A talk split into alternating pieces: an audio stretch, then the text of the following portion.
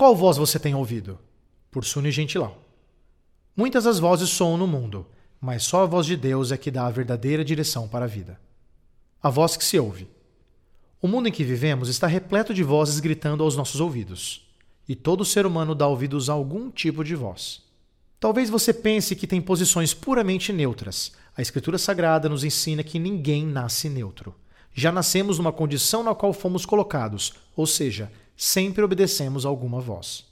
Vamos trabalhar no texto do Salmo 81.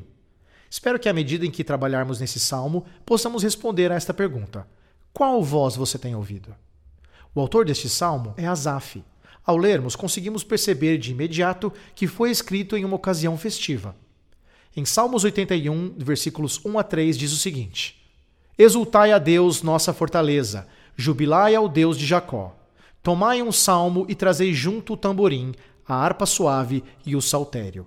Tocai a trombeta na lua nova, no tempo apontado da nossa solenidade. Tradicionalmente, este salmo tem sido atribuído ao momento da festa dos tabernáculos.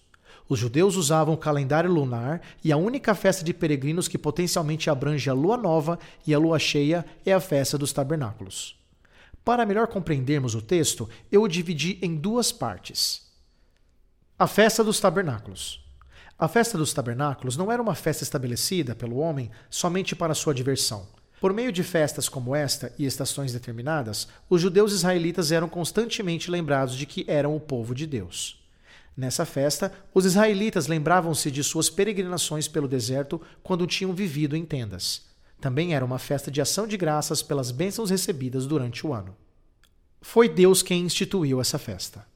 Em Levítico capítulo 23, dos versículos 42 a 44, diz o seguinte: Durante sete dias habitareis em tendas feitas de ramos.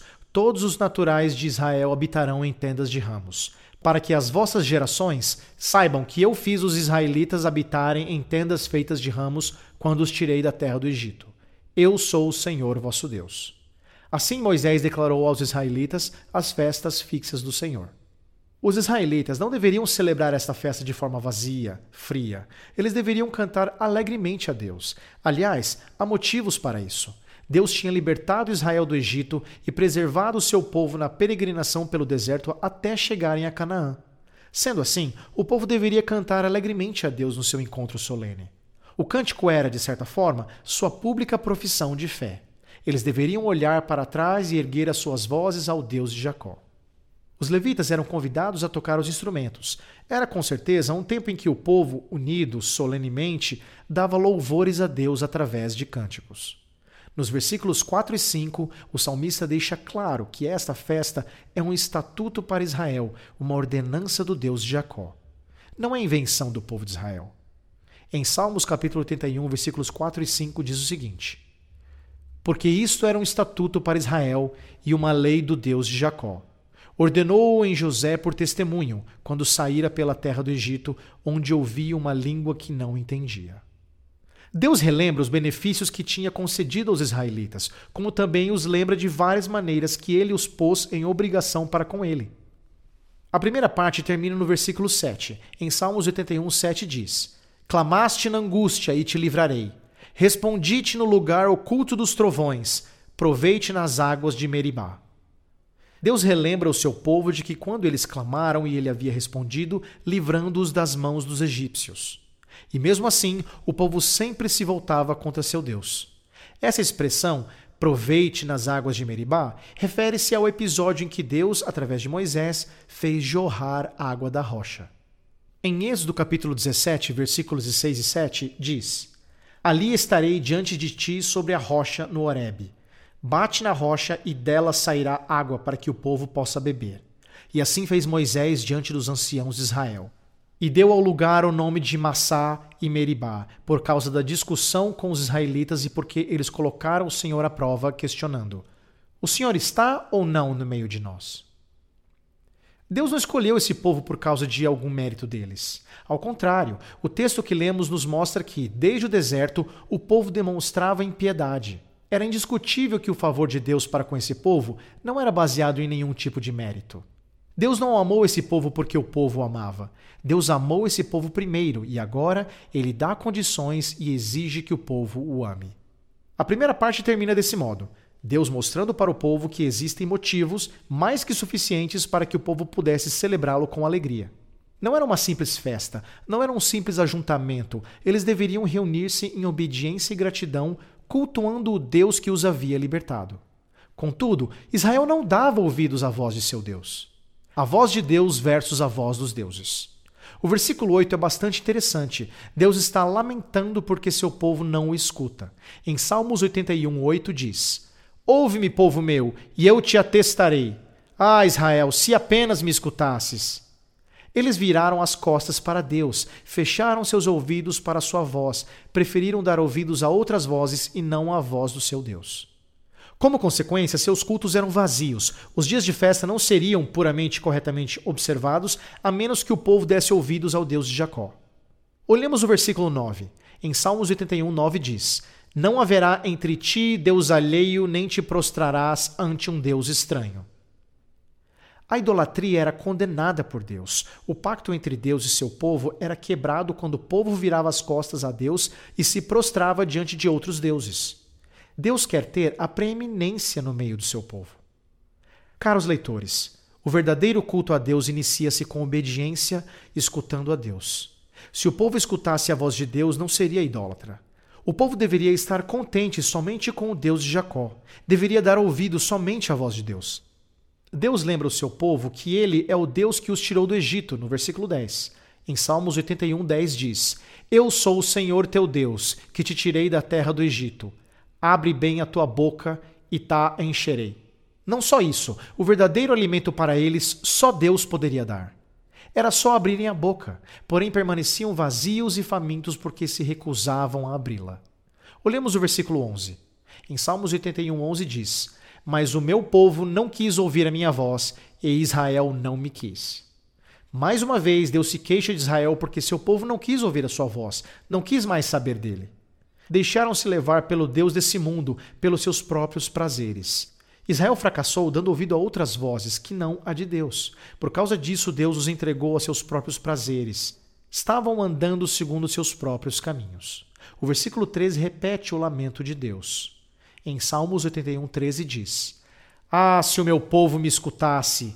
Ah, se Israel andasse nos meus caminhos!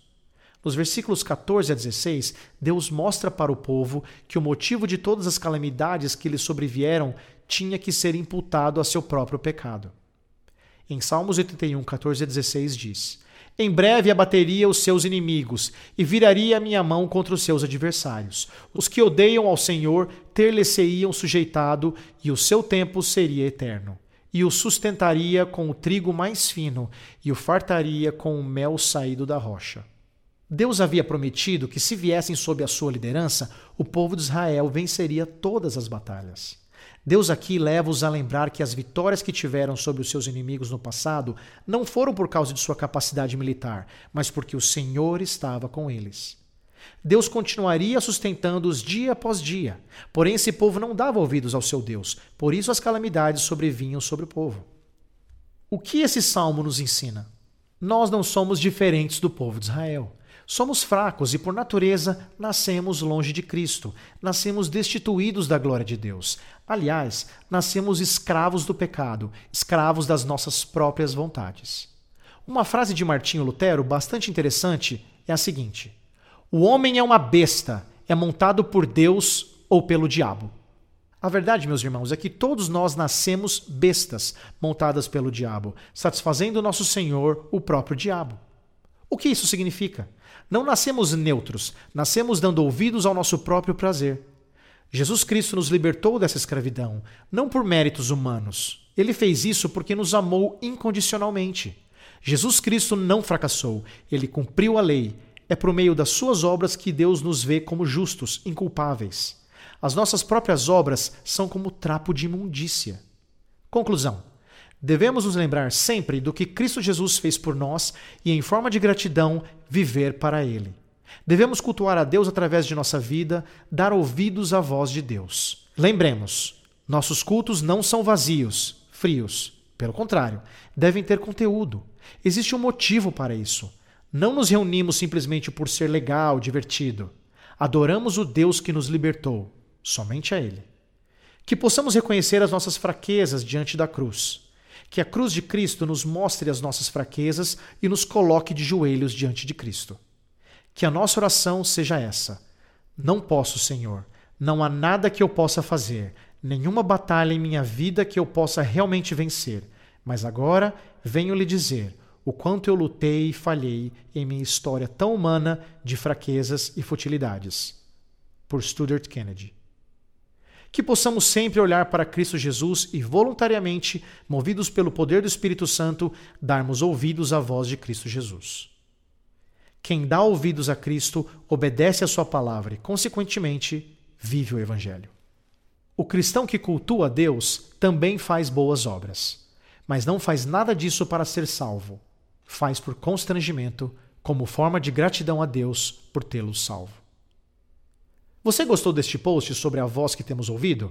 Então compartilhe essa mensagem com seus amigos, sua igreja e familiares. Coloque o seu e-mail no nosso blog para não perder nenhum post. Siga-nos no Facebook, Instagram e Twitter. Conheça a Telmídia.